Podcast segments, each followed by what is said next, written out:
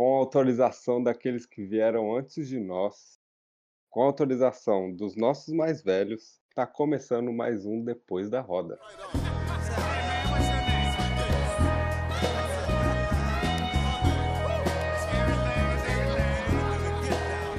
Hoje a gente está aqui com gigantes aí da, da internet, do podcast, podcasts negros. Estamos aí, eu, João Luiz, Draco, do DracoCast, Thiago André, do Histórias Pretas, para falar de Destacamento Blood.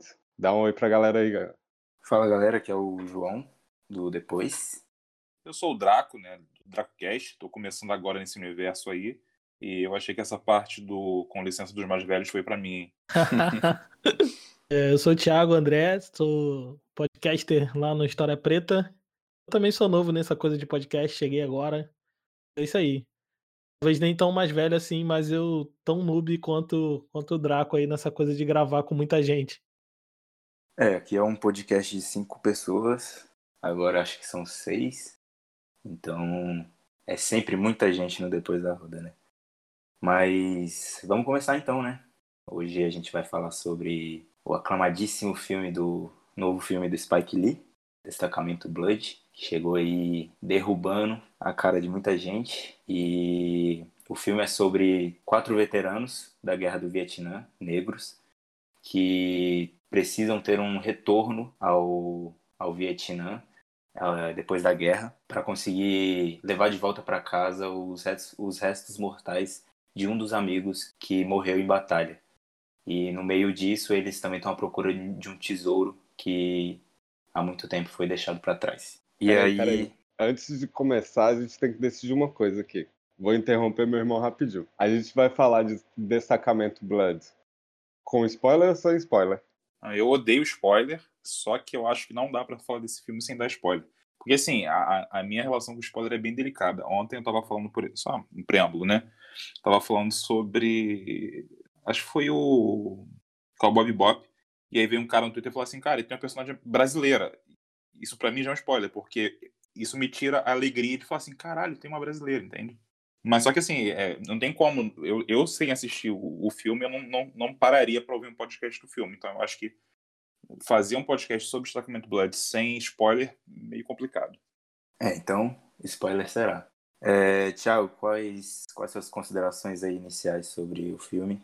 Para um filme, para mim, é, talvez eu, eu dê um spoiler do que vem por, pela frente. Para mim é um filme que é, beira a genialidade, tá ligado? Se não encosta ali na genialidade. É porque a gente acaba fazendo as coisas, as coisas serem geniais hoje em dia na internet, acaba que essa palavra fica um pouco desgastada, mas é, o filme foi muito impactante para mim. Eu assisti uma vez só, mas é, é, aquele tipo de filme que você quer ver mais de uma vez. Então, é, ele é um filme, e até em termos de, de roteiro e construção narrativa, ele é muito, muito, muito redondinho. É que ele seja muito quebrado, vamos dizer assim, né? Os vai e, vai e vem da coisa. Mas ele é um filme bem, bem redondinho. E, e é aquele filme que você termina querendo rever para poder ver com mais cuidado, para reparar um pouco mais. Então, acho que ele é um filme, para mim, se ele não é genial, né, nesse sentido, ele, ele beira a genialidade. É, o, eu chamo isso aí de, de marca registrada Spike Lee. Porque nos filmes dele, ele realmente, como você falou, ele não deixa nada desamarrado, né? É, justamente a montagem que ele escolhe, trazendo cenas cenas do Martin Luther King, cenas do Muhammad Ali, é realmente para não deixar uma ponta solta para releitura ou para uma leitura errada, né? Que é uma coisa que acontece bastante com, com produções negras e até com toda a narrativa e cultura negra durante toda a história. Pode crer, pode crer. É, cara, assim, eu acho que o que você fala aí do, do toque do Spike Lee me pega muito, principalmente ah, nessa parte de não deixar nenhuma ponta solta é, é, é, que me intriga muito é que ele não coloca nenhum alfinete ali sem um, um motivo, né? Nada está ali apenas como, como alegoria estética, né? Tudo que ele constrói passa por, um, por uma construção ali é, conceitual muito forte. E isso às vezes acaba me, me pegando muito forte, porque eu tenho que ver mais de uma vez para tentar entender como ele construiu aquilo, qual o símbolo que ele colocou, o que, que ele estava querendo falar. E me dá até uma certa ansiedade, porque eu não consigo ver o filme de uma vez só, e, aí eu tenho que rever para entender de novo. E cada vez que você vê é uma experiência nova, né? Então, assim, sem, sem, sem palavras, é, é, é até clichê falar que a gente tirou, tira o chapéu para o Spike Lee. Porque eu acho assim que, que a virtude dele nesse filme, assim, quer dizer, né, no meu ponto de vista, uma das maiores virtudes dele ali no, no filme não está só na questão da, da linguagem cinematográfica em si, né, como diretor, mas no roteiro mesmo.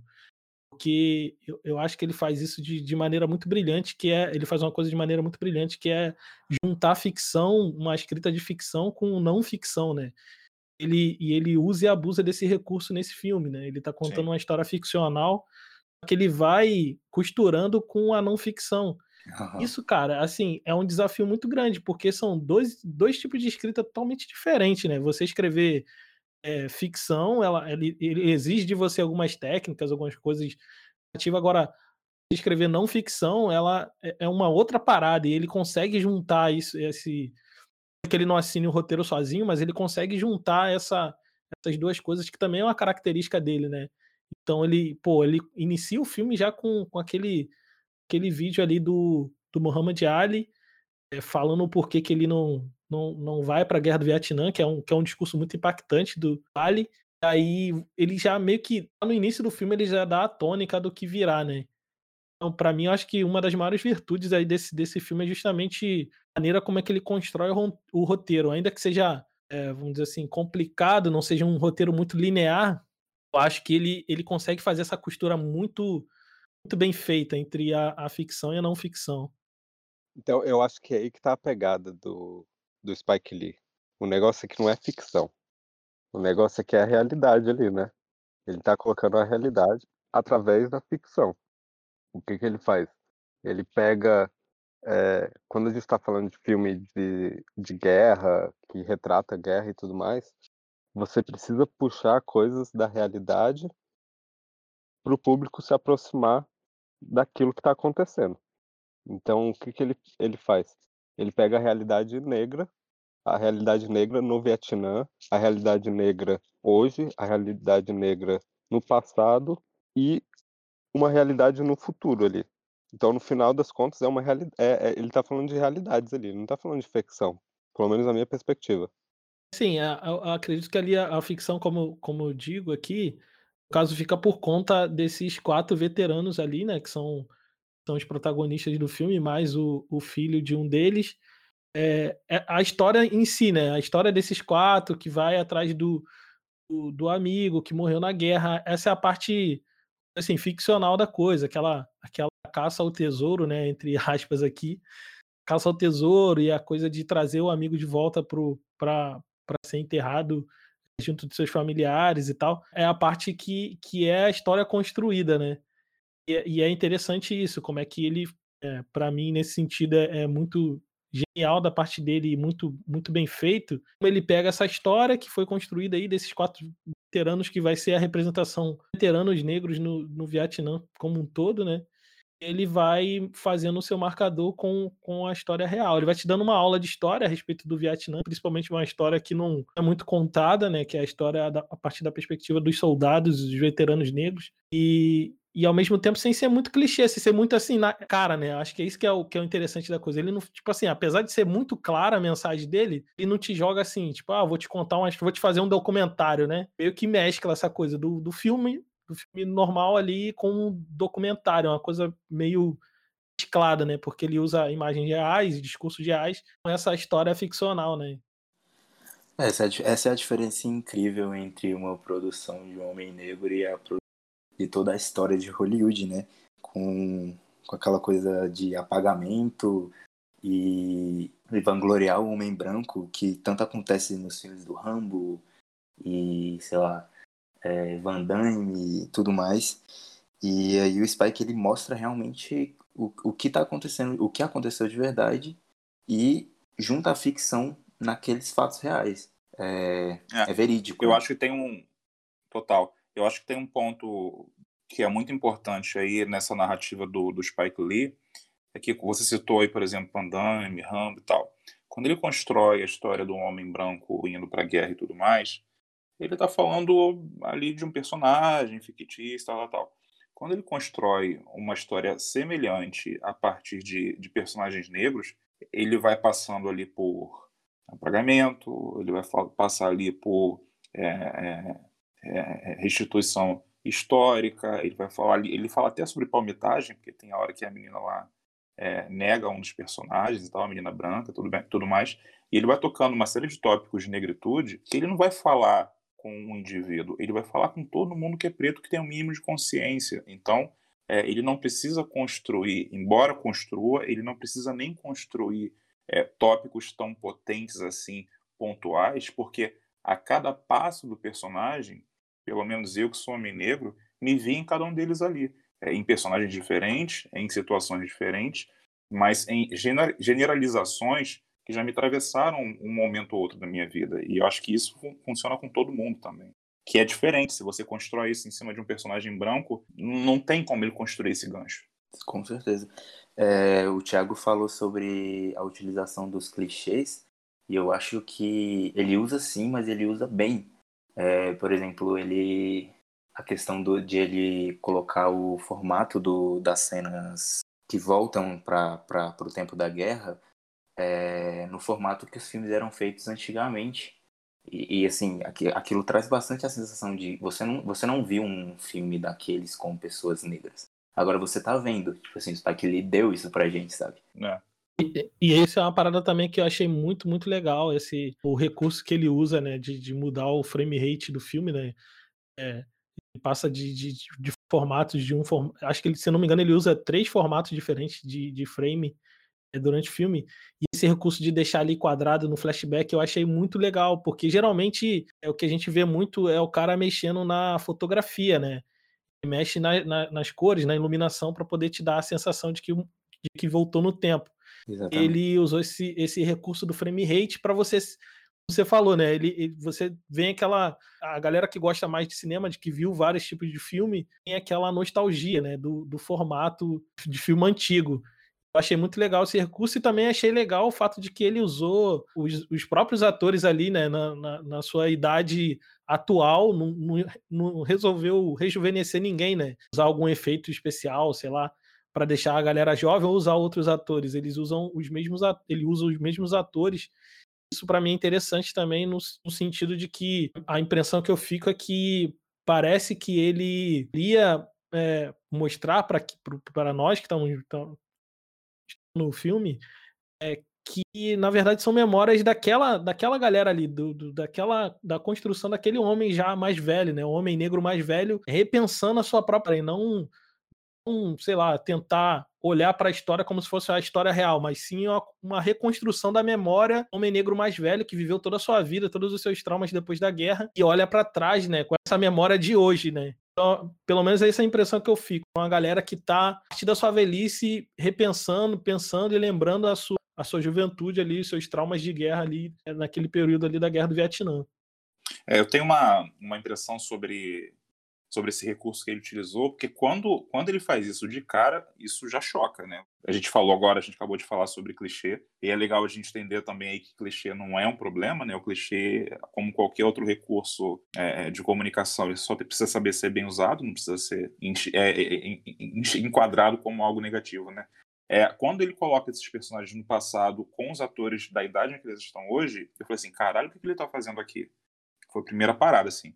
E aí, quando, conforme o filme acabou e eu fiquei pensando nisso, é, eu tenho um grupo com quatro amigos também, assim, de muitos anos. A gente conhece há mais de 10 anos, a gente tem um grupo no WhatsApp, a gente se fala o tempo todo.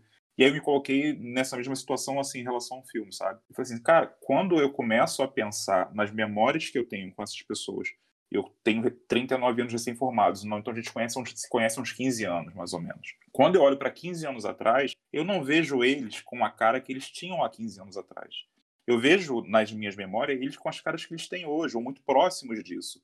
Então acabou que isso me pareceu que ele pode ter usado ali um, um recurso mnemônico que nem é tão óbvio assim, mas é, pode, que, pode ser que o gancho tenha sido esse, né? Dele conseguir mostrar pra gente que a gente, quando olha para o passado, a gente se viu como a gente ainda é hoje. E tem um quê de, de história oral também nisso, né? Porque ele tá tentando resgatar uma história que não foi contada, de certa forma. E, e aí ele, fa, ele usa o recurso da história oral, porque a, a história contada a partir do, do, do veterano negro é a, é a, história que o próprio veterano negro conta, né? É, inclusive tem até um livro muito famoso que aí eu lendo sobre o filme depois que eu vi, vi que tem um filme muito, um livro muito famoso que é o Blood, é um livro de história oral é, sobre, sobre veteranos negros que o autor ouviu diversos, diversos veteranos sobre a sua experi experiência na guerra. Então, eu acho que isso também tem um quê de, de, história oral, que é como, como se fosse uma memória, uma história contada a partir dos próprios sujeitos, né? E não de uma, de uma pessoa externa à história. Não é, um, não é uma pessoa né, que está fora da história tentando ver essa história e recontar para gente. É, são eles mesmos contando a respeito das histórias deles, né? Acho que é, é interessante. É. Que, e não tem um narrador, né? Ou seja, a, a história, quando vai para o passado, é como se fosse uma história contada a quatro vozes, né? São os quatro ali conversando sobre o que, o que aconteceu, revendo seus próprios traumas e, e responsáveis pelas memórias que acontecem. Então, não tem como eles falarem do passado de forma mais fidedigna do que quatro pessoas que vivenciaram as mesmas coisas falando ao mesmo tempo, né? É, acho que outra questão que encaixa bastante com com tudo isso de ser uma história oral, é, e também é um clichê, é o, é o Norman ser tanto, ser tanto um, o soldado perfeito, né? Ele, ele, ele, ele não é contado com defeitos, ele é, ele é o, esse ser, é, vamos dizer assim, um pouco acima do é, mais correto e iluminado que, o, que os outros quatro, e ele guia os outros quatro, né? Então, assim, tem, tem muito esse quê de, de uma história contada, uma história em que o Norman era o guia deles, ele era perfeito e ele é o que não deveria ter morrido na guerra. Exatamente, parece que é, é o, o Norman que a gente está vendo é muito mais a forma que eles veem, né, depois da morte, que acaba sendo suprimido, talvez a, a, as falhas, os defeitos que ele tinha, né? Então fica todas as virtudes. Que no, no meio da conversa ali, eles falam que, eu não me lembro quem, mas lembro que um deles fala assim, ele era o nosso Malcolm ele era o nosso Martin Luther King. Ou seja, meio que dando essa ideia de, de, de plenitude, né? Do, do, vamos dizer assim, o militante, o intelectual negro é perfeito, né? Que contempla todas as, as áreas sem deixar nenhuma falha, sem nenhuma falta, né? Sim, exatamente. Quem, é, quem fala é o, é o Otis. E aí, tudo isso também entra na questão de, de, de, de, uma certa falta do, desse tipo de, de personagem, desse tipo de, é, esse tipo de personagem dentro na, da narrativa negra, né? A gente não tem como olhar para trás e ver tantas, tantas, tantos heróis negros pra gente. É, e agora a gente tem, a gente tem um Norma, a gente tem um Pantera Negra, e assim vai. Cada vez a gente vai ter mais pessoas, heróis para olhar para trás nesse sentido.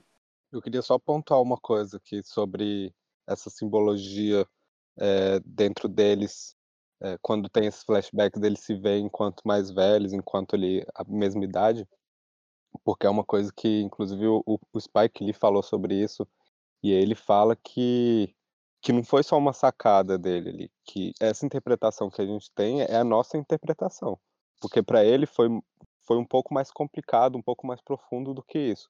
E aí é uma coisa que, que acontece muito dentro de produções criativas que vem ali de, de alguém da periferia, é, de, de alguém negro, de LGBT, que é o quê?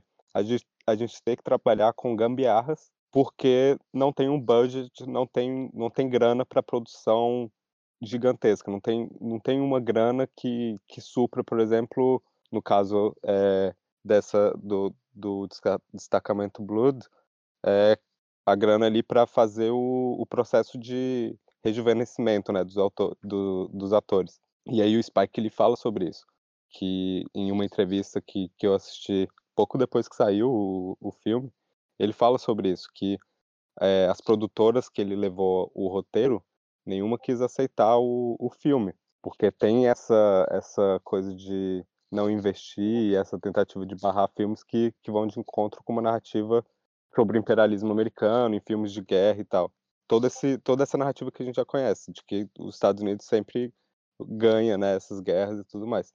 E aí, com esse filme, é, meio que, que derruba um pouco isso. Eu, eu, eu, falo meio que derruba porque eu acho que ele, o, o, Spike Lee, ele mantém algumas coisinhas do que da narrativa é, que foi criada em cima disso. Não, não porque ele quer, mas porque já tem essa narrativa, então é, não é interessante, talvez, para ele acabar com toda essa narrativa. E aí o que acontece? É, ele fala né, que, que não tinha budget para fazer essa produção de rejuvenescimento. Então o que, que ele faz? Ele utiliza do recurso da gambiarra que a gente que está ali no corre da, da criatividade tem sempre que usar. E aí, para mim, isso transforma ele, coloca num, num, patamar ainda mais alto, né? Ele adiciona muito mais mística e realidade do que ele dizendo ali que ele é nada mais, nada menos do que um grão-mestre da produção audiovisual. E me alivia isso, porque é, me alivia e ao mesmo tempo me deixa triste, né? Porque, porra, o, o cara é gigante e mesmo assim as produtoras não querem dar dinheiro para ele. Por quê? Por que, que isso acontece? Mas aí me alivia também porque eu sei que alguém gigante como ele também passa pelo, pelas mesmas coisas que eu passo ali, que é a falta da grana para poder fazer uma grande produção e conseguir fazer tudo exatamente como eu queria, mas não dá porque falta dinheiro. Então a gente vai fazer o quê? A gente vai dar umas gambiarra ali para fazer funcionar do jeito que a gente quer, sim. Então acho que quando a gente fala desse rejuvenescimento dele, do, dos atores, passa por essa narrativa também, essa, essa problemática, né, de falta de investimento em produções negras, é, LGBT e tudo mais.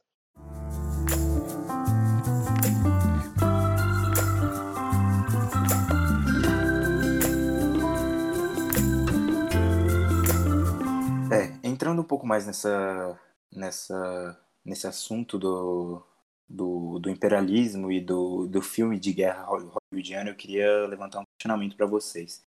É, se o filme Destacamento Blood é anti-guerra?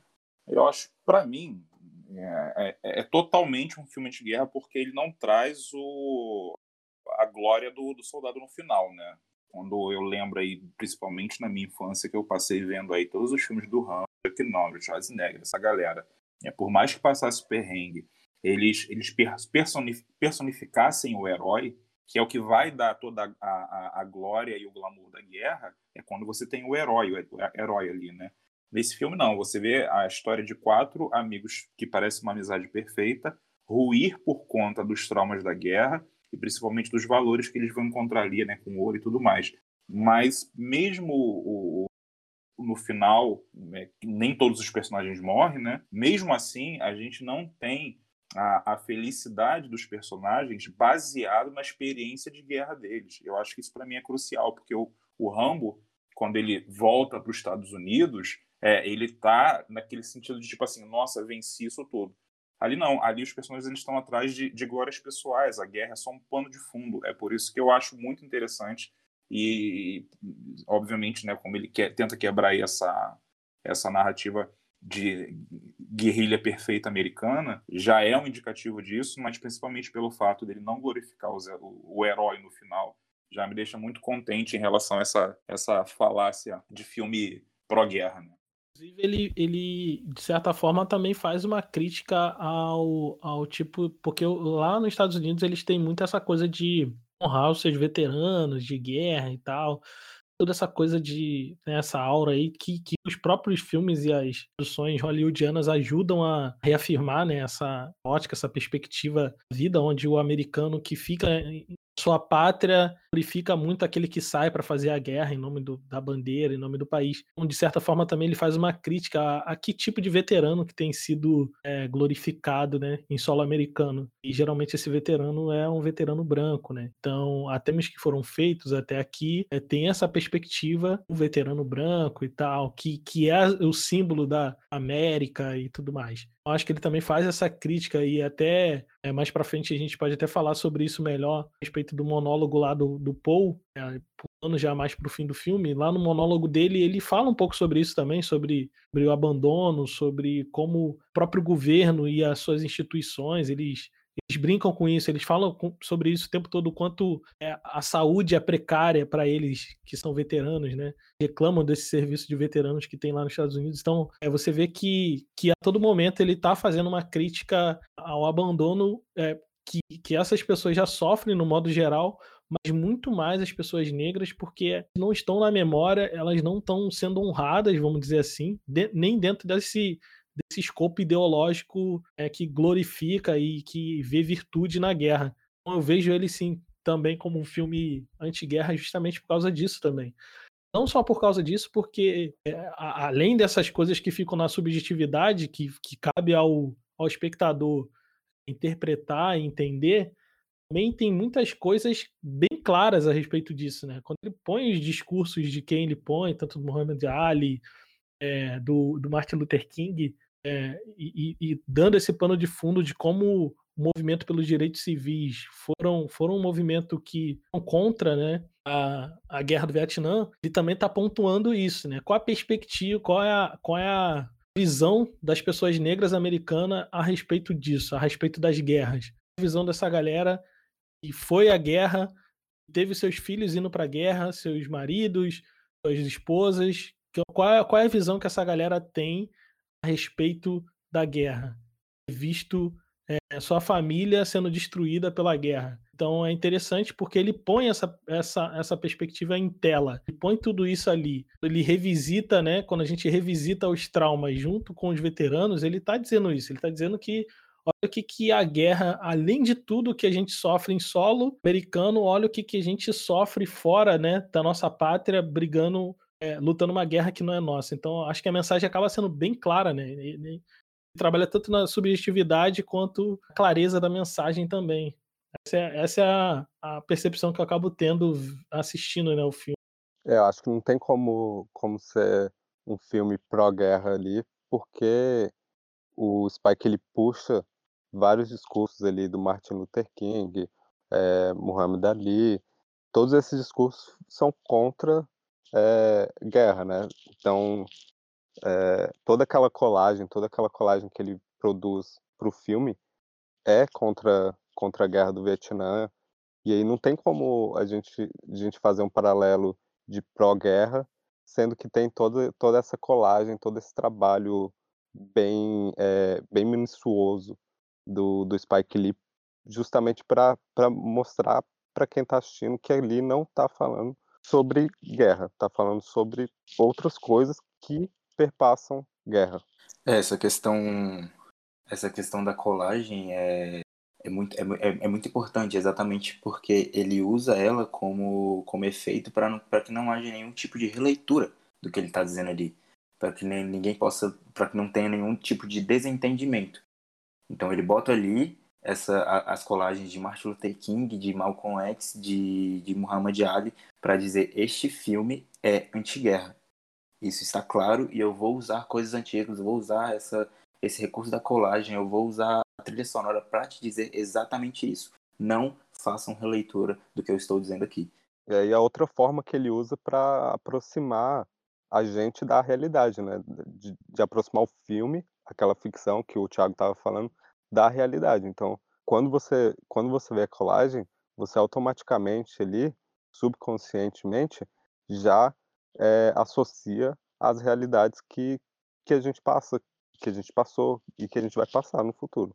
Eu acho que também acaba antagonizando com, com a narrativa hegemônica dos filmes de Hollywood, que é, é, extremamente ficcional, né? Que é tipo, sei lá, um Rambo da vida, que é o cara que luta uma guerra sozinho contra todo um exército e tal. Ele acaba, tipo assim, é, é botando, botando essa história mais no, no, com o pé no chão, assim, mostrando, ó, a gente, apesar disso aqui ser uma história de personagens ficcionais, mas ela é.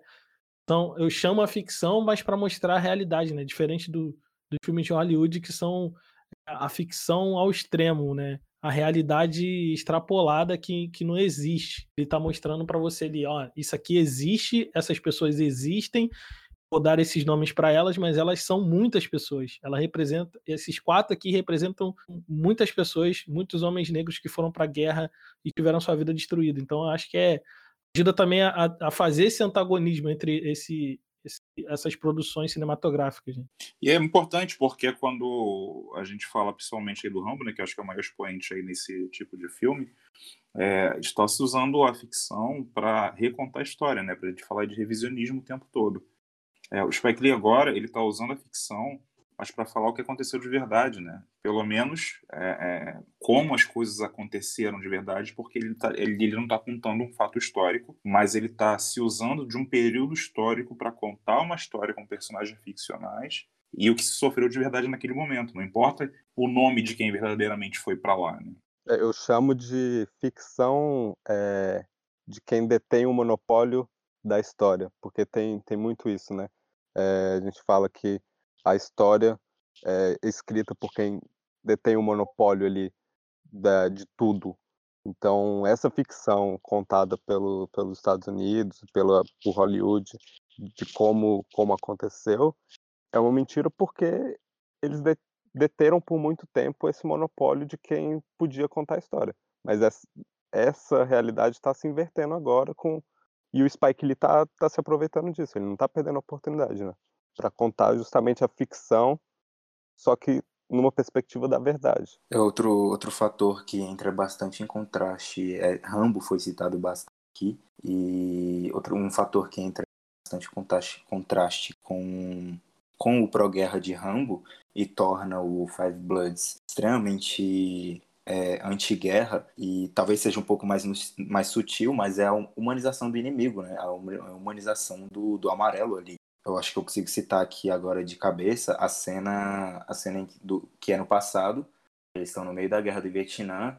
Eles, é, no filme ele está ele, ele tá tentando mostrar que o, que o personagem do Chadwick é bastante era o líder de todos eles e eles estão emboscando alguns alguns vietnamitas e na conversa entre esses vietnamitas o, o Spike Lee faz questão de colocar a tradução da, da conversa entre eles. E aí o, um, um dos vietnamitas conta que recebeu um poema da, da, da namorada antes de ir para a guerra.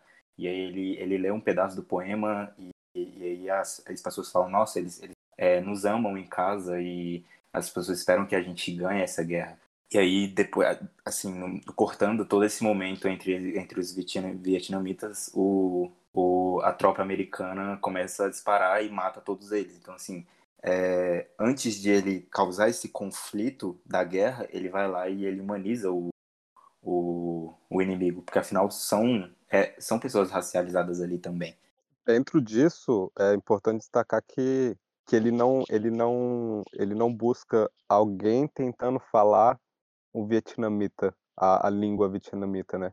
É, são vietnamês, eu não sei nem como pronunciar isso, que estão ali de fato falando a língua deles, não é alguém tentando fazer aquilo. Isso faz toda a diferença para a narrativa do filme e de, de, de, trazer à tona ali do, o que é o, o, o que foi a guerra e como é, a narrativa que Hollywood construiu sobre aquela guerra é, destrói toda a, a história vietnamita. E aí também tem aquela coisa do, do personagem que esqueci o nome agora, que é o guia deles, dele também receber parte do dele pegar parte do ouro, né? Isso aí faz toda a diferença, porque os vietnamitas também passaram por destruição, né? Não foi só o, o, o grupo, o, os cinco. Os, os vietnamitas também passaram por essa problemática que os Estados Unidos trouxe. Então, tudo isso é bem simbólico, assim. E eu acho interessante porque dentro dessa dinâmica que ele, que ele propõe ali, a gente vê que o americano em si, ele, ele não está na história, né? Ele, ele não está representado aí essa história. Ali a gente vê uh, os brancos europeus ali, os franceses, no caso, né? Uh, os vietnamitas e, e, os homens negros. O americano, ele tá ali na, na figura do boné, no boné do Trump. Ele é mais ideológico do que, que físico em si. Eu acho que sei se eu viajei muito na maionese, mas eu fiquei pensando sobre isso, eu fiquei pensando na simbologia disso, né? De, de como a, a, branquitude estadunidense está ali na figura de um boné, mais como uma ideologia do que como uma presença física em si, né? Aí você vê a, a, aqueles homens negros atirando, trocando tiro com vietnamitas por causa de um ouro, que inclusive se não me engano, é o próprio Paul que fala, está escrito aqui, Estados Unidos, né? Então, é um ouro americano que, que trouxe destruição tanto para um quanto para outro. E ali meio que parece que de uma maneira trágica a história meio que se repete, né? É, onde o governo americano, a ideologia imperialista, ela, ela tá ali representada pelo boné, que, que diz que quer fazer os Estados Unidos ser grande de novo, numa alusão a esse passado é, glorioso imperialista, e de certa forma tudo isso se repete, né? É uma percepção que eu tenho. Não sei se, não sei se faz sentido isso, mas a percepção que eu tenho ali, ver toda aquela cena, principalmente a cena quando eles retornam da mata, é o primeiro encontro ali, o primeiro choque entre, entre aqueles vietnamitas e, e eu e o grupo é, dos protagonistas, né? Cara, eu acho que tu tá certo. Ele é, o, a questão de, do, do boné e de, e de um norte-americano estadunidense estar só ali no boné é, é só mais um dos recursos que ele usa para dizer, cara, é, os negros, os negros norte-americanos não são a América. A América de hoje não construímos a, essa, essa América para eles, mas ela não é nossa. E isso fica bem claro no, no final do filme, que ele coloca o discurso do Martin Luther King. Martin Luther King fala: é, essa América não é nossa, essa América não é para nós, mas ela vai ser. Eu acho que você foi bem preciso aí, foi cirúrgico nessa análise, porque ele, ele desumaniza, né, aquele americano laranja e transforma em objetos descartáveis ali. É um boné que. É um, é um boné. Ele tem, tem uma simbologia naquilo? Tem. Mas é um boné que você, a qualquer momento, o povo podia jogar fora ali. E acabou. Eu vejo também.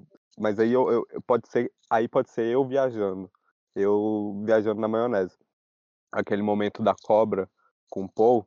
E aí é um momento para mim que é um pouquinho mais é, existe uma dificuldade ali, porque eu tenho medo de cobra e tudo mais, mas é, eu vi ali muito a bandeira, é, como é que é o nome daquela bandeira? É, Don't Tread on Me, alguma coisa assim, eu não lembro agora, mas me lembrou muito aquilo, porque existe essa coisa da bandeira é, ser reivindicada por neonazistas na, nos Estados Unidos e tudo mais, né?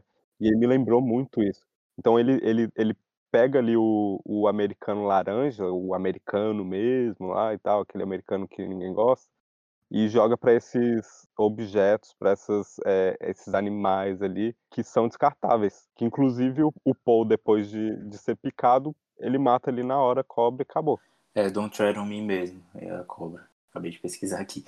É, mas em relação ao, ao boné, eu, ele, ele é a objetificação do, de toda, de toda a, o, a lavagem cerebral que, que, que essa ideologia fez no, fez no, no Paul, né? De, tipo, o boné na cabeça dele ali é bastante representativo. Não, total, mas ao mesmo tempo ele é descartável, entendeu? Ele não é, um, não é um, um, uma presença ali forte, tão forte assim, dentro do filme. O que é forte mesmo ali são os atores negros na sua jornada, sacou? O, o, o objeto bandeira, o objeto é, chapéu tá ali e é só isso. Não, não existe um, um, um destaque para aquilo. Mas ao mesmo tempo, apesar de ser um, boné assim que a gente olha com a percepção de fragilidade, ao mesmo tempo é um bagulho que é é que eu posso dizer? É um bagulho que não, não, não deixa de ser perceptível, sabe? Ele é, é muito marcante fato daquele boné estar tá ali, porque ele é uma. É, ele, ele, acaba sendo muito deslocado daquela realidade. Parece que não é o seu lugar. Aquele lugar não é o lugar para ele estar, né? É, em cima da cabeça de um homem negro, não era para estar aquele boné. Então ele é quase como que um intruso dentro dessa, dentro dessa história, mas é impossível de não ser percebido, entende? Eu acho que, quer dizer, a minha leitura que eu faço desse, dessa, do objeto, desse objeto em cena é justamente isso, porque, é, de certa forma, apesar de ser, de ser muito frágil, vamos dizer assim, enquanto um objeto que é inanimado, que não fala, que não tem, não tem agência, né? Ele, ao mesmo tempo, ele marca uma presença de ideológica, né? Principalmente. Sim. É, eu senti muita força na, naquele boné, tanto é que depois que o, que o Paul morre e o boneco vai transitando é, de cabeça em cabeça, eu, eu, eu, continuo sentindo o Paul ali. Aquele boné ainda me lembra o Paul, entendeu? Exatamente, ele, ele acaba ficando muito, muito ligado a esse personagem é, e eu, eu achei isso muito, muito interessante. A gente pode até comentar mais para frente, mas eu achei isso muito interessante no sentido de que traz um pouco de complexidade ao personagem. Né? Ele não fica uma coisa preto no branco, fica uma coisa bem, bem assim, bem, bem complexa mesmo de você analisar. E, e é aquela coisa que a gente estava falando já, né? Aquela coisa da realidade, né? A ficção ela tem que ser muito mais flat, né? O cara quando tem total controle, né? A ficção é aquela coisa que tem total controle e os personagens geralmente vão ser mais, mais flat, né? As ficções mais água com açúcar é isso. Você vai pegar um herói de guerra dos filmes hollywoodianos, ele é 100% virtude. Então, aqui ele traz um personagem mais complexo, que dá um pouco mais de, de sabor para a trama, né? É aquela coisa de, é, então, nós não vamos falar sobre os negros pró-Trump, e, e, dá para dá pra mudar um pouquinho a frase para então, nós não vamos falar sobre os negros pró-Bolsonaro.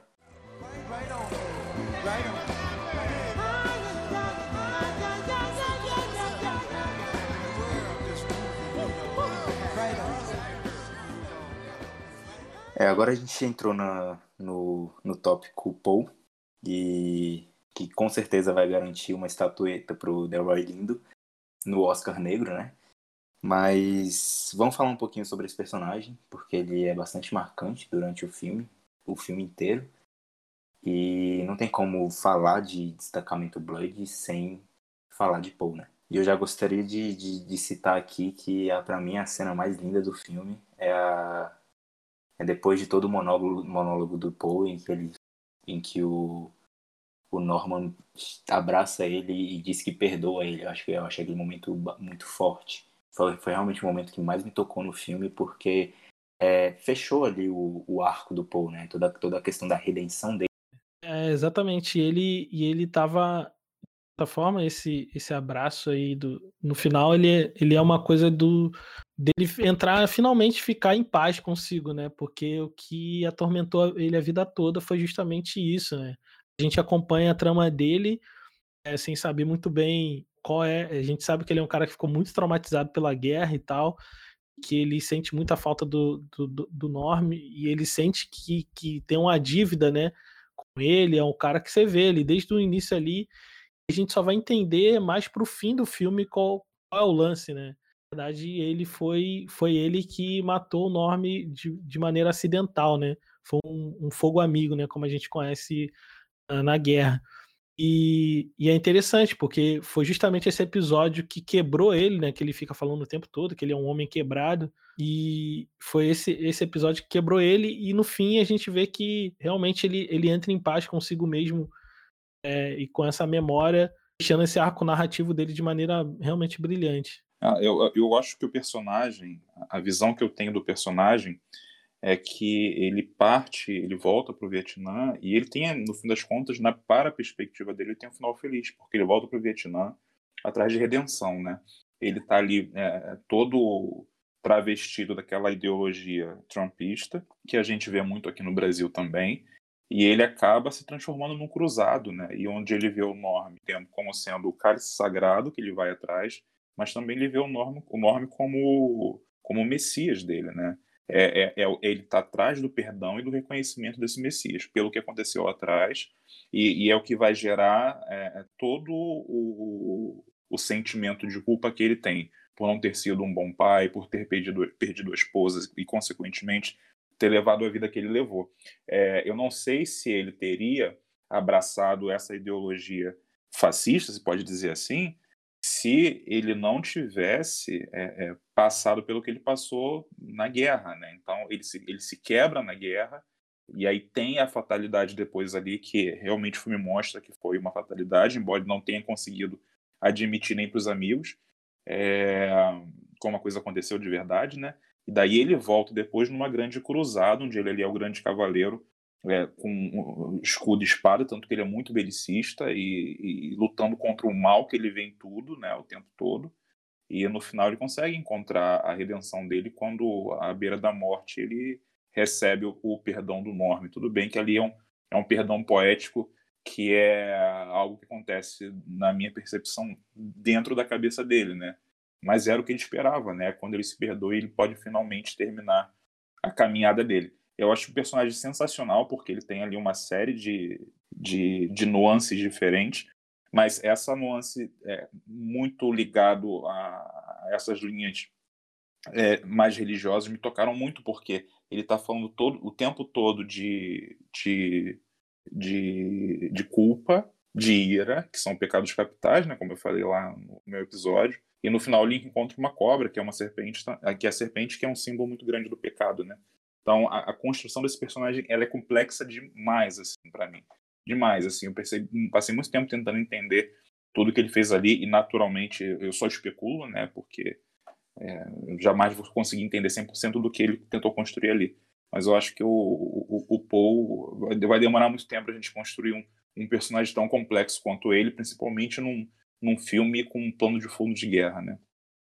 Exatamente. Acho que ele, é, Spike como você falou, ele, ele, ele põe aí um personagem diante da gente, um cara, um personagem muito complexo, para ser um personagem já nasce clássico, né? Marcante, porque vai ser discutido durante gerações e gerações é, o que foi o Paul, quem é esse personagem, quem é o. E, e eu acho que ele simboliza muito, muito a, a narrativa, a trajetória trágica, né? Homem negro uh, na América. Então, acho que esse lance dele botar ele como um cara trampista, você vê que nem ele mesmo acredita muito nessa essa ideologia que ele assumiu, né? Porque quando os amigos ali na mesa do bar tiram um sarro dele, até o que eles jogam a imagem dele lá no meio de um comício do Trump, ele, ele se sente um pouco assim envergonhado e tal, e ele, ele tenta justificar os seus porquês ali e tal.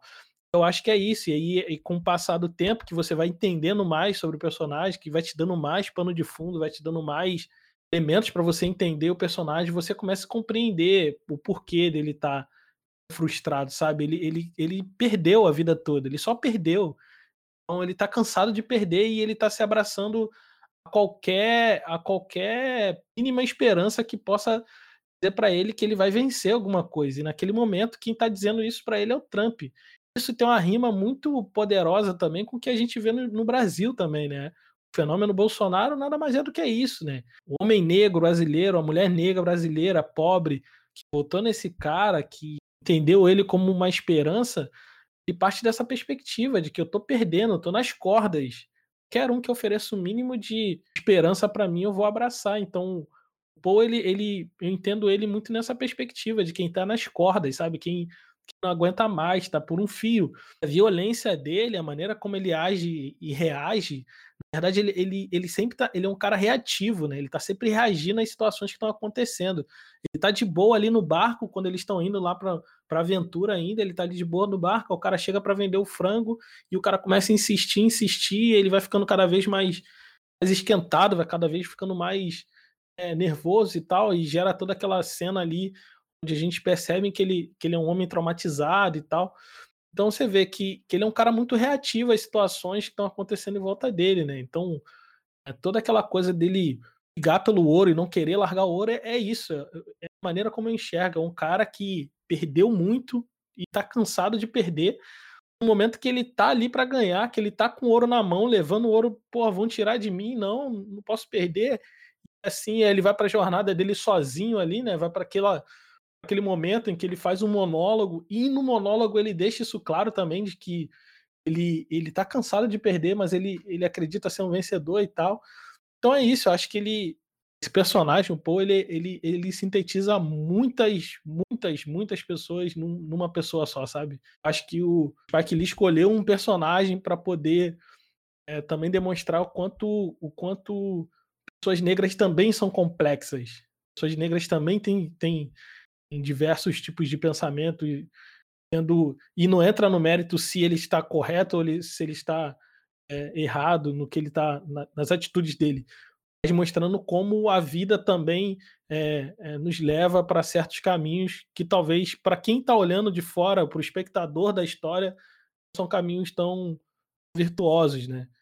Eu acho que é isso. Ele, ele, ele é um personagem que perde muito toda a vida e ele tá sempre buscando não perder mais, ele não aguenta mais perder. Acho que é nesse ponto que a gente encontra o Paul, né? É, eu acho que essa essa essa esse, essa questão do, do mínima esperança define define assim o, o núcleo do, do Paul, né? Mas também define a população negra na América, velho. Tipo assim, micro, macro, o indivíduo ali, mas também o coletivo, de que é, é uma população que, que passou por 400 anos de escravidão, quase 200 anos de política de extermínio. E será que a gente realmente pode culpar essas pessoas por olharem para uma mínima esperança e tentarem agarrar ela? Eu não sei se eu não, eu não sei se, se a gente pode fazer esse tipo de coisa. É, o depois da roda fez alguma postagem, eu não lembro qual, mas é, uma mulher uma mulher citou dizendo que é, as pessoas negras que votaram no Bolsonaro também têm esse sangue nas mãos. Mas será que tem mesmo? Olha essa alfinetada aí, hein? Pois é, fica essa questão aí. Eu acho que. Por isso que a gente, mesmo. Uh, eu tava vendo o filme, e eu tava vendo com a minha companheira, e aí, enquanto eles começam a jornada ali, que aí eu tenho que até abrir um parênteses aqui, que ele usa aquela música do Marvin Gaye, mano, que, que surreal, que aquilo ali, eu quase chorei vendo aquela cena, uma cena maravilhosa para entrar para a história do cinema. Mas enfim, fecha esse, esse parêntese. Mas aí eu comentava com a minha esposa assim, é, pô, como é que, como é que, como é que pode, né? O, o, cara, como é que a amizade tá acima de muitas coisas? Cara, hoje eu, graças a Deus, não tem nenhum amigo bolsonarista nesse sentido. Pra tu ver como é que é a amizade acima de todas as coisas. O cara tá ali com boné do Trump, cara. É uma coisa mais ofensiva do que isso, eu não consigo ver para aquele momento. Mas eles sabem quem é o Paul, tá? Ligado? Eles sabem que o Paul é muito mais do que aquilo. E a gente, como espectador, com, a gente não consegue odiar ele por isso. A gente não consegue ver ali um cara que é, sabe, um fascista, um. Sabe? Um, é, o personagem é tão bem construído nesse sentido que e faz muito sentido com o que você acabou de falar. Será que tem sangue nas mãos do Paul? Será? Será que ele não faz parte desse massacre também? Ah, eu, eu sou um pouquinho mais radical em relação a isso, tá? É, eu acho que muito do, do fato deles se encontrarem, se permitirem daquela forma, tem a ver também porque eles passaram por, uma, por muita coisa juntos e, e, coisa que a gente nunca viveu, que é a guerra de fato, assim, né? Embora a gente preto e quando periférico a gente está aí o tempo todo também numa linha de fogo, eu acho que o trauma da guerra ali é uma coisa muito particular. É, eu, bicho, eu, eu não consegui manter contato com, com, com, os meus amigos mais próximos que se dispuseram pró-Bolsonaro, porque eu, eu entendo que, principalmente por eu trabalhar com comunicação, que a gente consegue sim fazer uma lavagem cerebral e fazer com que as pessoas entendam determinadas coisas, mas eu só tenho tolerância para esse tipo de, de movimento quando ele parte de pessoas que não têm instrução, pessoas que, que conseguem ser pescadas mais facilmente para esse âmbito. É, agora, quando são pessoas letradas, pessoas com curso superior, pessoas que tiveram bons estudos, frequentaram bons lugares, é, aí para mim a coisa já vai para um âmbito que eu simplesmente não consigo tolerar. É, sobre ter ódio do Paul, eu acho que eu só não consigo porque ele é um personagem ficcional. Porque eu acho que se eu convivesse do lado dele, eu teria ódio dele sim. Draco, é difícil, é difícil ir, ir de encontro ao que você está falando, assim. Porque é muito, é muito real. É isso mesmo, acho que, que tem que ser tratado dessa forma. Mas ao mesmo tempo, eu não consigo chegar nessa conclusão, assim. Porque se eu chegar a essa conclusão, eu vou estar tá acabando com qualquer possibilidade de erro ou de, de caminhos diferentes que a população negra individualmente pode ter. Mas aí eu caio de novo, eu caio, aí eu caio de novo em contra. É, vai vir um loop isso, não tem como. Eu acho que o que o, o que o Draco quis dizer não foi a questão do não perdão para essas pessoas, foi a questão de neste momento, é, cara, você não cabe na minha vida, a gente não tá com as mesmas ideias, você não vai me fazer bem, eu provavelmente não vou te fazer bem também. Não, total.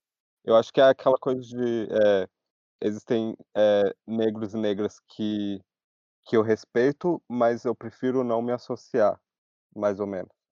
É, tem toda uma. É, mas isso que ele colocou é exatamente isso. Não é sobre, sobre a pessoa ser imperdoável, sabe?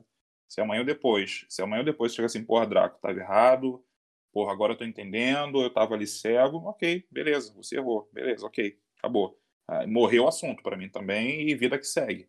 Mas eu não sou eu que vou ficar ali fazendo o papel do cara que tem que abrir os olhos, porque assim, eu prefiro é, é, é, investir a minha energia em quem precisa de verdade, né? Tem um monte de gente que está aí confuso, tem um monte de gente que não está entendendo o que está acontecendo. Agora, gente que tem condição de ter uma instrução verdadeira é, não vai contar com a minha solidariedade. É, porque a gente não consegue salvar o mundo, sabe? E então, assim, é, se, se, se, é uma questão que eu tô vendo o cara ali, é, é, isso também muda quando é família, né? Porque família a gente não tem muito como escolher. Quando, quando é família a gente tem que manter um diálogo de uma forma, de uma certa forma ou de outra. Não sendo família, é, se a pessoa está ali naquele momento de dúvida, tentando entender o que está rolando, é, que está aberto ao diálogo, tudo bem. Agora, se a pessoa, meu irmão, tá militando, batendo no peito, e se vem com um papo de que tipo que racismo é, é mimimi, aí, meu irmão, não, não, conta porque eu não tenho paciência para isso não. É, mas beleza, se amanhã ou depois falar assim, caralho, porque assim, a gente, a gente nem todo mundo tá na mesma página, né, cara? Eu, por exemplo, é, lembro que há muitos anos atrás eu já comprei a ideia de que direitos humanos eram para humanos direitos, mas bicho, eu não tinha a metade do conhecimento que eu tenho hoje, não, tenho, não tinha metade do esclarecimento que eu tenho hoje, e eu entendo sim que as pessoas precisam dar a oportunidade dessa mudança. E aí é o que é hoje, sobre a questão do looping, né? É o que eu falei no começo. Eu entendo que as pessoas são seduzidas por narrativas, isso é natural. E é, principalmente por eu estar olhando o tempo todo para narrativas, é que eu tenho que dar o benefício da dúvida para as pessoas. Mas existe um, um limite, porque senão a gente também fica permissivo, né? Eu acho que ali no caso desse personagem específico, como eu falei, é, a gente não consegue sentir ódio no início ali da jornada, como, como eu disse, daquele caminho ali que eles estão ali cantando Marvin Gaye. Eu questionei isso a minha esposa, eu falei assim, cara, como é que esses caras deixam esse maluco aí com o boné do Trump? Tá de sacanagem. Tem como. Mas quando você começa a conhecer mais do personagem, a sua profundidade, você começa a entender um pouco dos motivos dele, você vê que, diferente da, do, de, essa, essa figura que você descreveu, né? Que é a pessoa que tem instrução, que sabe muito bem onde está pisando, tem ensino superior e parará, teve todas as oportunidades de poder é, formular melhor as suas, as suas convicções, a gente vê que não é o caso desse, desse personagem específico, né? Que ele é um cara que tá quebrado, tá fudido da cabeça, entendeu? E é muito fácil você seduzir um cara desse é, por discursos vagos e, e, Sim e simples, né? Vamos dizer assim, um, um discurso simplista e com soluções rápidas. É, é, disso que ele que ele está precisando, vamos dizer assim, né? Está precisando disso. É o cara que perdeu a vida toda, tá ali, é um idoso, é, pô, veterano de guerra com vários traumas na vida, tentando lidar com seus fantasmas e, e qualquer, qualquer é, narrativa simplista da vida que, que busca trazer algum tipo de solução e valorização da vida dele que até então foi desvalorizada, é, para ele é muito mais fácil, né? Uhum. Abraçar essa ideia do que aquele amigo dele que é um cara jamais abastado, né? Que tem grana e tal. E que teve acesso à universidade, e até mesmo o filho dele. Você vê que quando ele fala com o filho dele, ele meio que dá uma zombada, né? Ele fala assim: é meio que, pô, zombando, ah, lá vem um professorzinho de, de estudos afro-americanos. É. Ele, ele, ele também zomba dessa galera mais intelectual porque ele não se sente parte disso, né? A partir do momento que ele vai complexificando o personagem, você vê as nuances mais profundas do personagem, você vai entender. Aí, tu, aí foi isso que eu, que eu disse. Aí mais pra frente da história que eu começo a empatizar com ele, porque até então, no início, eu, cara, esse cara é um escroto, pô, esse cara aí que ele tá, né? O momento que ele discute com o cara que tá vendendo ele, o cara, o cara é chato pra caramba, mas ele, ele tem uma, uma reação muito temperada, uma reação muito fora do, da casinha. Aí depois você entende tudo e tal. Então, por isso que eu entendo ele como um personagem tão bem feito, justamente por causa disso, porque ele vai. É, é tipo uma boneca russa. Vai abrindo mais e mais e mais camadas, e aí você vai compreendendo melhor. É. E também tem outra situação, né? Não dá pra gente comparar ele com, com a vida real, porque as narrativas não são tão curtas como a gente viu ali. É, na vida real a coisa muda muito de figura. E outra coisa, né? A gente não odeia ele de cara, mas a gente fica é, incomodado em muitos aspectos. E por mais que cada um aqui que esteja nessa roda agora vá ter uma percepção muito particular do que é o Paul, é, a gente vai estar tá falando de uma coisa muito próxima, de um Paul muito próximo, assim, pelo menos para cada um. Por mais que seja um Paul diferente para cada um de nós, ele está muito próximo de uma mesma linha central. Porque a gente está falando de Spike Lee, né, cara? Ele construiu o cara para ser dessa forma, né? Então eu acho muito difícil que a gente vai encontrar alguém que fuja um pouco dessa lógica aí e vai falar assim, bicho, odiei esse cara desde o começo. Eu fiquei muito incomodado, mas odiar também não, não rolou, não. Pra... Vou puxar aqui agora para a gente tentar chegar a uma conclusão sobre o Paul. No final, vocês acham que ele se ele se ele consegue se livrar ali desse do, do chapéu, do, do boné, daquela ideologia, daquilo tudo que perpassa o boné e aquele presidente laranja e tudo mais? Ou vocês acham que ele morre e, continu e, e, e no final não se redimiu daquilo? Porque ele se redime daquela, daquela jornada dele, é, individual, né? Sobre o Norma e tudo mais. Mas e sobre essa, essa coisa que ronda o Boné, vocês acham que tem uma redenção sobre aquilo? Sem dúvida, eu acho que a redenção dele ali, no fim, quer dizer, na minha perspectiva, é realmente uma redenção plena, porque você vê que ele tá, ele tá totalmente em paz, ele, ele realmente encontrou o que ele estava procurando. Acho que é isso. A jornada dele ela termina ali, porque parece que ele tá tentando achar, ele tá, tá tateando. Uma hora ele, ele se agarra ao boné, outra hora ele se agarra a, ao ouro, outra hora, sabe? Ele tá sempre passando de uma coisa para outra e no fim das contas ele, ele meio que aceita, não é nada daquilo que ele estava buscando e ele encontra em si mesmo é, essa redenção, né? Dentro da cabeça dele ali, aquela cena que se forma, eu acho que é muito um, um símbolo de uma pessoa que se resolve, tá se resolvendo, ele tá, tá se resolvendo com. Tanto é que ele morre cantando e tal. Isso é uma, sei lá, talvez seja uma, uma percepção simplista da minha parte, mas essa é a impressão que eu tenho. A impressão que eu tenho é que ele realmente chegou é, na sua própria redenção, que era o que ele estava procurando antes de tudo. Era isso que ele estava procurando, né? É, eu já, eu já acho que a, a ideologia em si não, ela, ela não morreu, mas foi o, ele deu o primeiro passo antes de morrer. O perdão do, o perdão do, do Norman era esse primeiro passo. Então, e em relação a essa questão de ele de, exatamente reafirmando esse primeiro passo, é a questão é quando ele deixa o ouro para trás. Né? O beleza, Norman, você ganhou. É, a vida é uma vadia e é isso. Você ganhou, o ouro é seu. E ele deixa o ouro para trás e continua caminhando. Em relação a todo essa, esse, esse arco do Paul, é, ele, trans, ele, ele conversa bastante com a transformação de gênero, que, que tem até um ensaio do John C. Cauelty, não sei falar o nome desse cara, mas ele faz um ensaio sobre a transformação de gênero em americanos e, e o Spike usa bastante desse recurso porque a audiência negra ela precisa de, de uma transformação da mudança do gênero que sempre foi feito para os brancos e então eu acho que ele, ele usa esse recurso tanto no, no arco do Paul quanto no, na trama geral é, que você consegue encontrar ali no começo um, um humor. Que que, que é essa, essa transformação? É, ela começa pelo humor ela traz a nostalgia ela desmitifica e aí ela reafirma o mito.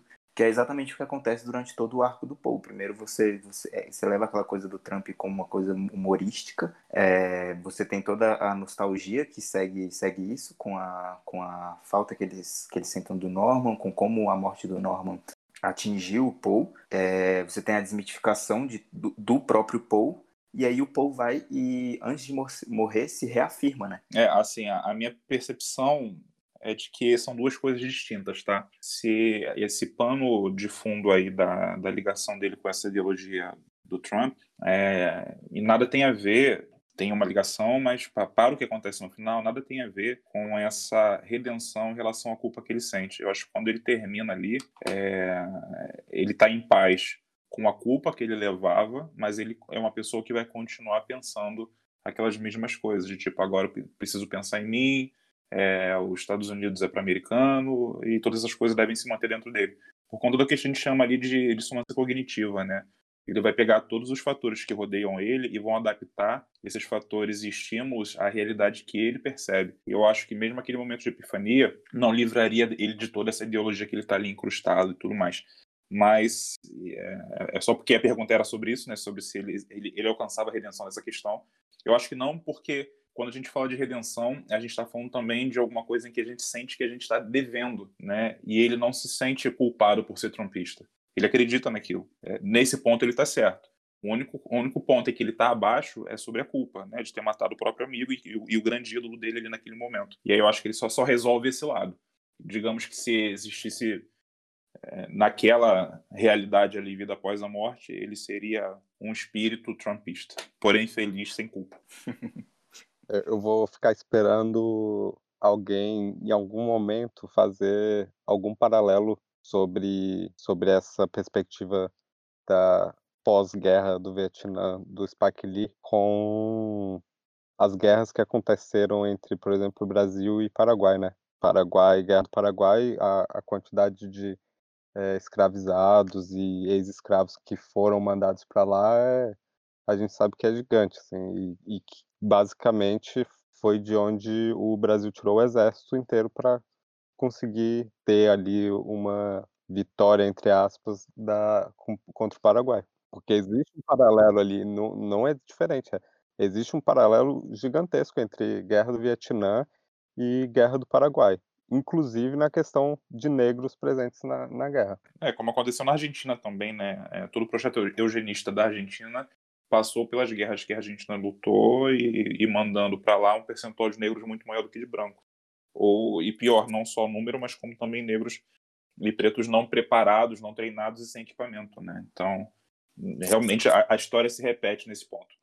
É, aí eu, aí eu deixo esse ponto para possíveis historiadores que estejam ouvindo o, o episódio para fazer esses paralelos para a gente, que eu vou agradecer muito, vou ficar muito feliz em ler sobre. É, o meu, o meu ponto aí final, né, na minha perspectiva sobre o filme, é que a gente começa falando que é um filme genial e eu não tenho como terminar sem dizer de outra forma. É um filme que me tocou muito, é, principal, obviamente pela história, mas também por como a história foi contada, não apenas na questão narrativa é, tradicional, mas na questão visual também. E, e, é isso, né? E a gente vê que a gente, ele está falando para a gente, ele está falando para o povo preto. É, a gente tem vivências muito parecidas em muitos, muitos aspectos e mesmo assim a gente continua enxergando personagens complexos ou não, cada um dentro do seu próprio viés, e a grande beleza da arte está aí, né? É, é o Spike Lee fazer o filme pra gente e, e ele ser um filme diferente para cada espectador. Gênio. É, de fato, é, ele, ele, ele consegue atingir um objetivo, a arte em si, que é manter que as pessoas que, que a veem, que interagem com ela, não, não se mantenham indiferentes, né? Esse filme, você, do primeiro minuto até o fim, nada que está em tela está ali por acaso, tudo te causa uma reação, ela qual for. Você não consegue ficar indiferente uh, ao que está na tela, né? Ao que está tá sendo posto ali. Todos os momentos, talvez é, a coisa mais chata que deveria ter ali é o diálogo entre o David e a menina branca no bar. Talvez seja a coisa mais desinteressante que poderia ter ali. Na verdade, te dá elementos muito importantes para a narrativa, vai manter a gente na ponta da cadeira quando eles começam a descer aquele morro com detector de metais ali para encontrar o ouro. E não sei se vocês ficaram com essa é, expectativa também, mas eu ficava o tempo todo. E aí, é ouro ou é bomba? Ouro ou é bomba? Porque aquele diálogo lá na mesa do bar, onde ela se apresenta com uma pessoa que arma bomba e tudo mais, te, te traz esse elemento, o elemento da, da, da, mina né, terrestre, e isso fica na minha cabeça ali. Eu fico pensando o tempo todo, a qualquer momento um deles vai pisar na mina terrestre, e é realmente isso que acontece mais para frente, que, que, vai, que vai ser o divisor né, do, do roteiro ali, que vai levar o roteiro para outro lugar, vai ser o plot point ali principal ali, mas é, eu acho que a virtude dele, como eu disse no início, é justamente conseguir costurar, costurar esse roteiro de maneira, maneira interessantíssima, forma que não tem como a gente ficar indiferente a nenhum frame que está ali. Um frame foi jogado em vão, tudo, tudo você. É, a gente tem a impressão de que tudo que está posto ali tem um motivo, seja dentro da história, seja para te trazer alguma memória importante, enfim. É realmente um filme muito, muito, muito excelente, que está muito acima da média e esperamos aí só os prêmios agora. É, acho que o episódio de Destacamento Blood pode acabar por aqui. Já falamos bastante sobre. É, Tiago e Draco, divulga as redes sociais de vocês e o podcast que vocês fazem parte. Então, é, as redes sociais do, do História Preta, que é o podcast é, que, eu, que eu produzo, é, escrevo, edito, é, narro também. Então, sou tipo, bate escanteio, cabeceia e defende. Um podcast narrativo, né? É, que tem por objetivo trazer a superfície a memória histórica da população negra, né? Tanto aqui no Brasil como no mundo. A gente conta essa história não foi contada, é, que não é contada no nossa, nas salas de aula, não chega para o público hegemônico, né, o discurso hegemônico. Nosso objetivo lá no História Preta é justamente falar um pouco sobre essas histórias que não são contadas. E agora, nesse momento, a gente está com uma série, uma minissérie, O Negro no Futebol. A gente está falando de. A gente está usando o futebol como fio condutor de uma narrativa para falar sobre diversos assuntos. É, a gente já falou sobre branqueamento racial, apagamento histórico, formação de territórios populares, racismo e segregação. Então, a gente fala um pouco sobre tudo, tendo como fio condutor é, a história do futebol no Brasil, né? A história do negro no futebol do Brasil. Essa é a série que a gente está no momento. Então, as nossas redes sociais, é arroba história underline preta, tanto no Instagram como no Twitter. É, inclusive o, o episódio sobre as camisas negras é perfeito. Escutem. Então, galera, eu sou o Draco, é, eu sou designer, ilustrador. Comecei o podcast agora para falar um pouco sobre as minhas é, interpretações semióticas, principalmente, sobre diversos assuntos. É, é claro que, eu acabo navegando muito nessa questão da cultura pop, mas não é o objetivo principal. É, eu já tive episódio falando sobre samba, sobre pagode, sobre Exu e vambora, né? É, acho importante é a gente ter mais representantes aí pretos falando de coisas da gente, pra gente. E quem se interessar, minha arroba é Draco Imagem e você vai encontrar aí na maioria das redes sociais assim. O episódio samba e pagode fica a recomendação. Valeu. É, o Draco tem, já tem um episódio feito sobre, sobre destacamento Blood, que também é incrível, e eu recomendo bastante que vocês escutem para ter uma visão ainda maior sobre o filme, sobre maneiro a opinião que, de várias pessoas. Maneiro que eu tava querendo de fazer o jabá justamente do episódio que a gente, sobre o episódio que a gente gravou aqui, que eu já tenho um também. Ok. Obrigado, gente. Obrigado, gente. Eu fiquei muito honrado de vocês convidarem aí é, para participar desse bate-papo aqui, né? Principalmente porque é lindo a gente ter opiniões divergentes aí, mas conseguir carregar isso aí da, da forma mais suave possível. Estou é, disponível para quando vocês precisarem e vamos em frente. Valeu. Mais uma vez é uma honra estar aqui produzindo um episódio com o Draco. Essa parceria vai longe e e vai acontecer muitas vezes ainda, se tudo der certo. E o Thiago, um prazer aí. É... História Pretas é gigante, é um podcast gigante, assim. Recomendo muito para quem estiver procurando podcast para escutar e tal. É, é, é, genial, assim, tá de parabéns mesmo. O, as redes sociais depois, é, depois da roda no Instagram e depois underline da underline roda no Twitter. Acompanhe para se atualizarem sobre os próximos episódios e escutem os episódios antigos. E é isso. O Depois da Roda fica por aqui e a gente espera vocês no próximo episódio. Bebam água, pratiquem isolamento social, fiquem bem. Um beijo para todos.